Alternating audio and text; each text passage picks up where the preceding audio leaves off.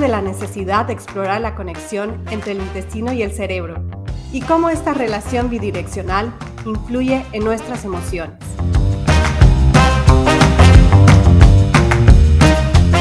Queremos darte herramientas que te ayuden a gestionar mejor tus emociones y además te inspiren a tomar decisiones más conscientes y saludables en tu vida cotidiana.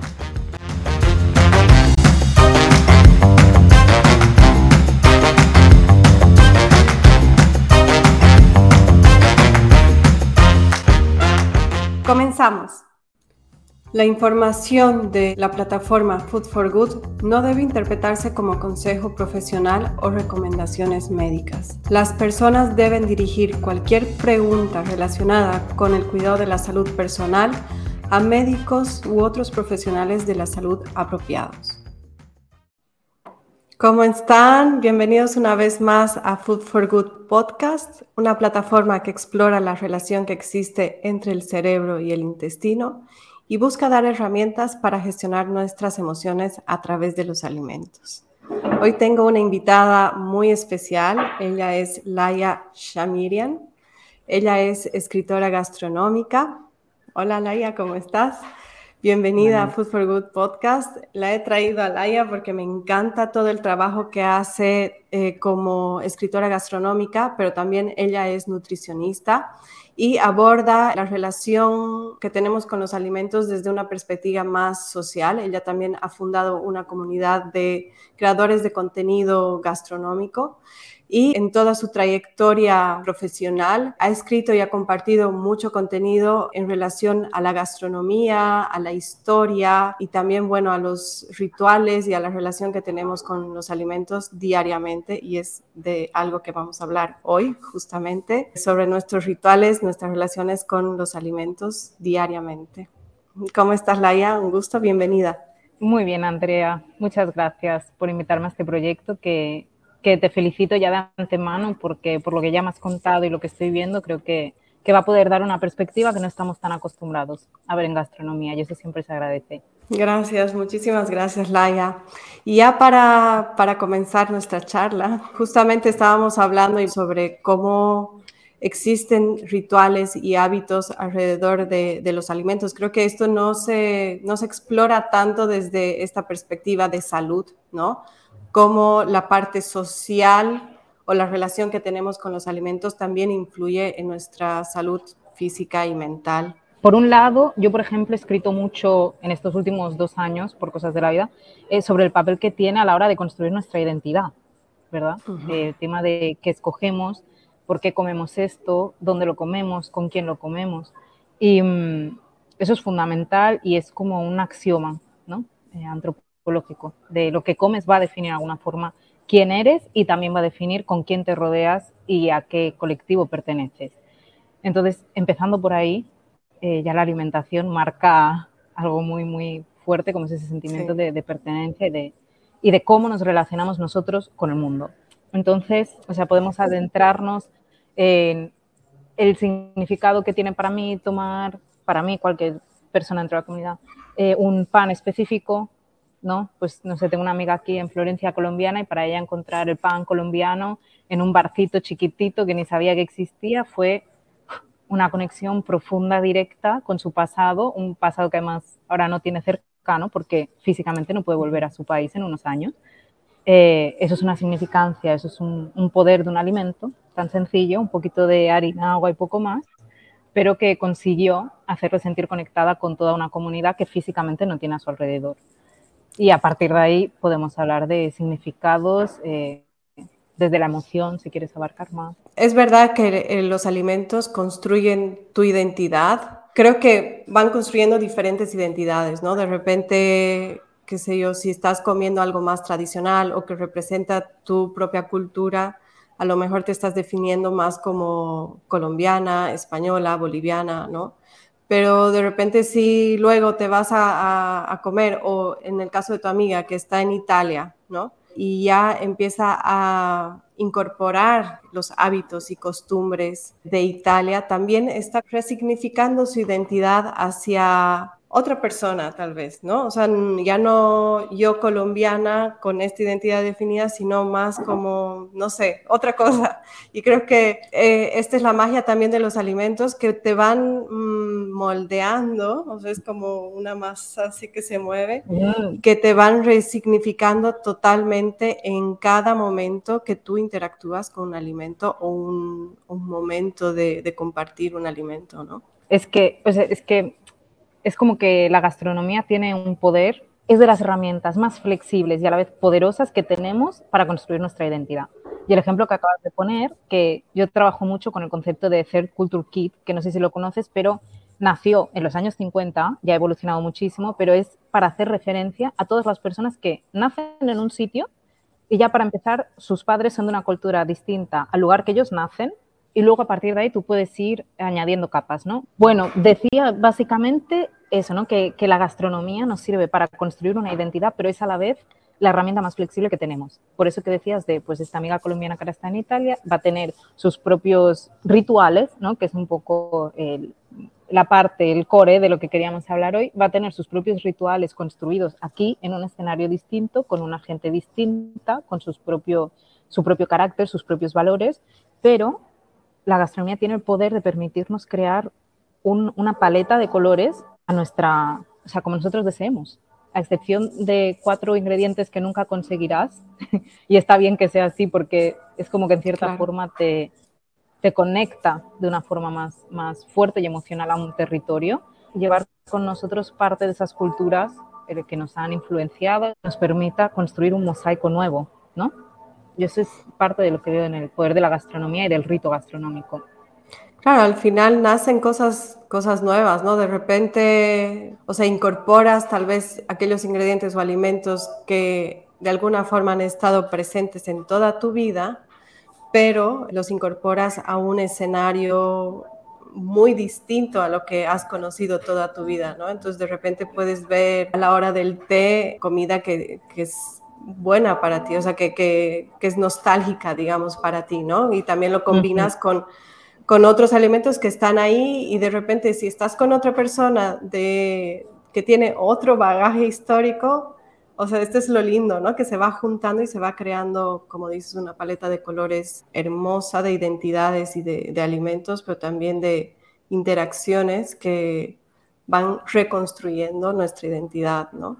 Y que a la vez diría nos permite, es, de las, es también de los puentes culturales que más fácilmente nos permite adentrarnos en la cultura del otro, ¿no? Porque en alguno de los emails que mencionábamos, yo te mencionaba casos que me, siempre me, me sorprenden, ¿no? Como es el del agradecimiento eh, en el pan jalá, que es el pan judío que se toma en, el Shabbat, el viernes por la noche.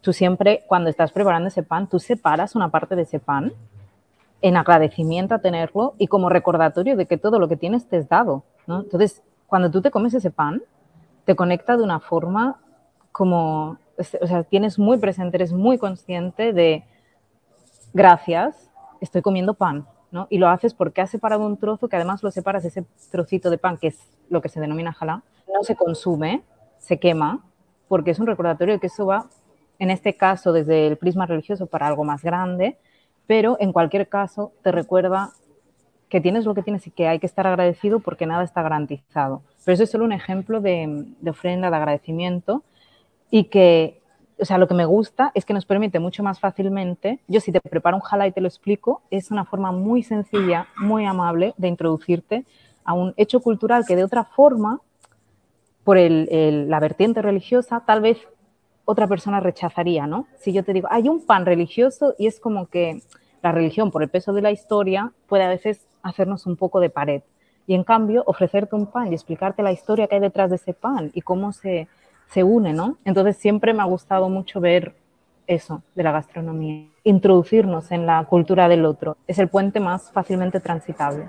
Sí, y fíjate, ahora que estás hablando del agradecimiento, creo que ahora se habla mucho en el tema de salud mental, ¿no? Que hay que agradecer, hay que estar más presentes. De alguna forma también eso se ha vuelto como una tarea que debes hacer, pero ahora que estamos hablando de esto diariamente, o sea, tener el plato o el pan, en este caso, que me dices, frente a ti, o sea, es un momento también de agradecimiento que no necesita toda esta, toda esta cosa detrás, ¿no? Para, hacer, para estar presentes, para agradecer, para reconocer al alimento y toda la historia o toda la trayectoria que ha, mm, mm. que ha hecho, ¿no? Entonces, ahí mismo igual ser más conscientes de, de qué es lo que estamos consumiendo, por qué y todo, todo lo que viene detrás del alimento para, para ser consumido y para que llegue a nuestra mesa, ¿no? Es totalmente el punto de, de conciencia y creo que eso es algo que ha cambiado muchísimo. Yo diría que entre los últimos 10 años, quizá 15, pero que yo en parte, de, de mi humilde opinión, pero sí lo veo muy ligado al tema, por ejemplo, de vegetarianismo, de veganismo, en el momento en el que pues un cierto colectivo de personas empieza mucho más a preguntarse, pero este alimento dónde viene, Mm, por qué se está, en el caso animal, pero por qué se está sacrificando de esta manera y no de otra.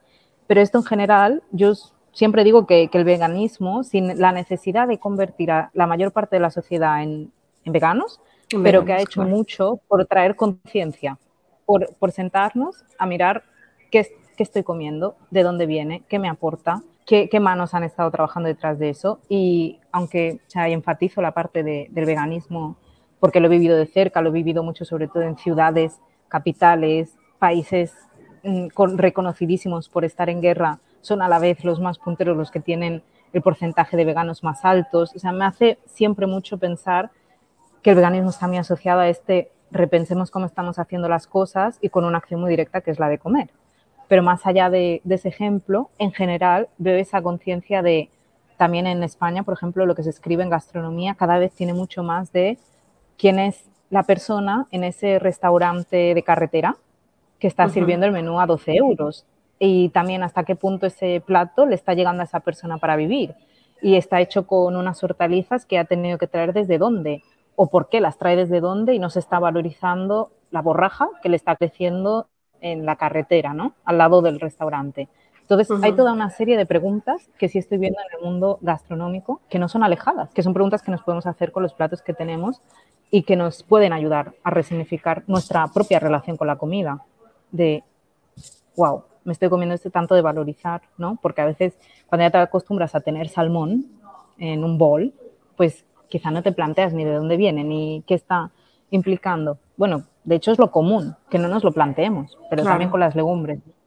Y ese planteamiento te hace también a ti como individuo vivir ese plato y disfrutar de ese plato y tomarlo de una forma distinta. Mm, además, creo que también ser más responsable con lo que estás consumiendo, ¿no? Desde esta perspectiva, eh, mm, como pensar realmente que ese alimento está viniendo a alimentarte, a, crear como un bienestar en tu cuerpo para que funciones diariamente, pero también está viniendo a hacer algo en ti, ¿no? O sea, como mm, darle ese, esa importancia al alimento que muchas veces decimos, bueno, me como algo frente al ordenador o, a la televisión, ¿no? Entonces, creo que estamos volviendo a conectar con esta parte, como dices tú, y a valorizar el alimento y todo el trayecto que ha hecho para llegar a nuestro, a nuestra mesa. Y eso es uno de los factores que sin duda puede, hay más, pero ese es uno de los que puede hacerte cambiar completamente la relación con, con lo que estás comiendo, ¿no? Hablábamos con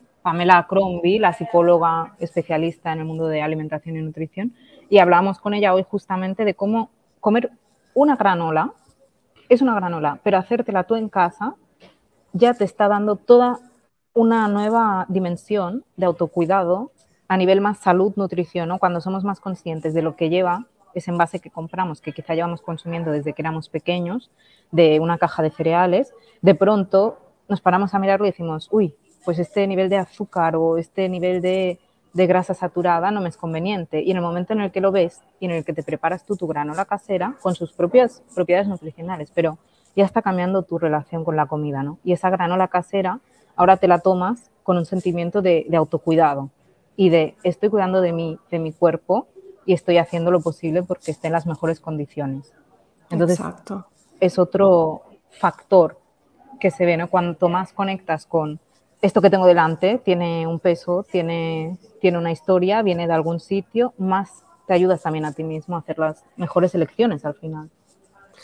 Claro, y sobre todo ahora que creo que todas las personas estamos como más eh, informadas sobre el contenido que tienen todos los alimentos, nos detenemos mucho más a ver la etiqueta, ¿no? A, si tiene azúcares, si tiene aditivos, qué, es bueno, qué es malo. Entonces hay como una tendencia también de, de, volver a lo más puro y natural.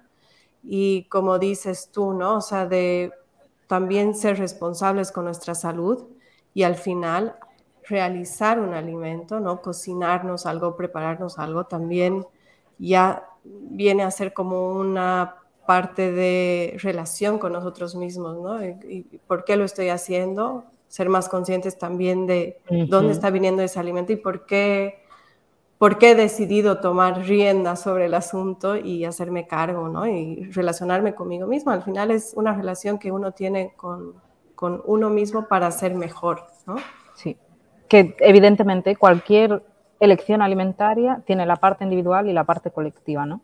Claro. O sea, siempre se dice que escoger lo que comes al final es un acto político y escoger de dónde viene es una forma, o sea, escoger el alimento viendo más allá de dónde viene, quién ha tenido que trabajar detrás de ese alimento, conrearlo, cuánto le están pagando, es otra forma de, de decir, mira, yo voto porque el mundo o yo voy a poner mi parte diaria para que el mundo tome esta forma X. Cada uno tiene que escoger la forma de mundo por la que quiere hacer sus elecciones, pero es una opción así de fácil. Ah, ya para ir terminando, me encantaría quedarme a hablar como dos, tres mil horas de esto porque es súper interesante, pero ya eh, para ir cerrando, quería preguntarte Mm, si tienes alguna recomendación o cómo te imaginas eh, el futuro en cuanto a los alimentos y la relación que tenemos con, los alimentos. Mm, más consciente, pero a la vez más plural. Cada día veo más la paleta. O sea, ahí porque siempre que... Esto ocurre de dos formas, o sea, el necesitar conectar con las raíces ocurre tanto por una cuestión de edad, hay una etapa vital en la que el ser humano tiene más necesidad de conectar con las raíces, y a nivel social, ¿no? Hay un patrimonio colectivo que se quiere conservar. Entonces hay una parte que está muy enfatizada, que se dice que es como el contrapeso de, la globalización, que está trabajando por eh, revalorizar lo, local, que se dice que es como en contraposición de la globalización, globalización entendida como que yo hoy puedo ir al supermercado y comerme un salmón de Noruega, sin, sin más acepción que esa en este momento. Entonces, para mí es inevitable ver el futuro, mm, la mesa, como esa paleta, como ese mosaico, porque esto no va a ir a menos.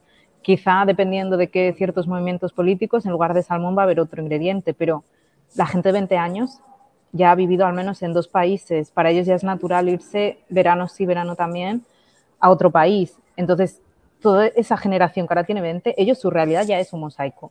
Ya está. Nosotros aún éramos la transición. Entonces veo el mosaico, pero también veo la conciencia y esa, ese nivel de conocimiento. A la vez, el chico o chica que ahora tiene 20 años también tiene a una búsqueda de TikTok ocho vídeos de qué tipo de grasas comer, qué tipo de grasas no. Entonces veo la conciencia en eso, pero veo un, un mosaico inevitable, absolutamente. Y creo que hay que prepararse para eso en la forma de asegurar que en ese mosaico todo lo local esté reflejado, pero mantenernos abiertos a que van a haber nuevas combinaciones y que es inevitable. Entonces, abracémoslas, o sea, recibámoslas con gusto y dándole dignidad a cada una de las partes que lo conformen. A la diversidad. Y última pregunta, esto es algo ya más personal. ¿Cuál es tu alimento que te hace sentir bien o te reconforta en esos momentos en los que necesitas un push? Como que me reconforta cosas muy sencillas, como puede ser un poco de avena con leche y ya está. Eh, pero como alimento de, para mí, volver, volver a casa es el pan con tomate y tortilla de patatas. Eso es mi alimento de, de ahí estoy. Lo como muy poco, sobre todo la tortilla, pero ese es el, estoy en casa. Gracias por, estar aquí en Food for Good. Espero que sea la primera de, de muchas charlas que tengamos. Y nada, que tengas un buen día. Adiós.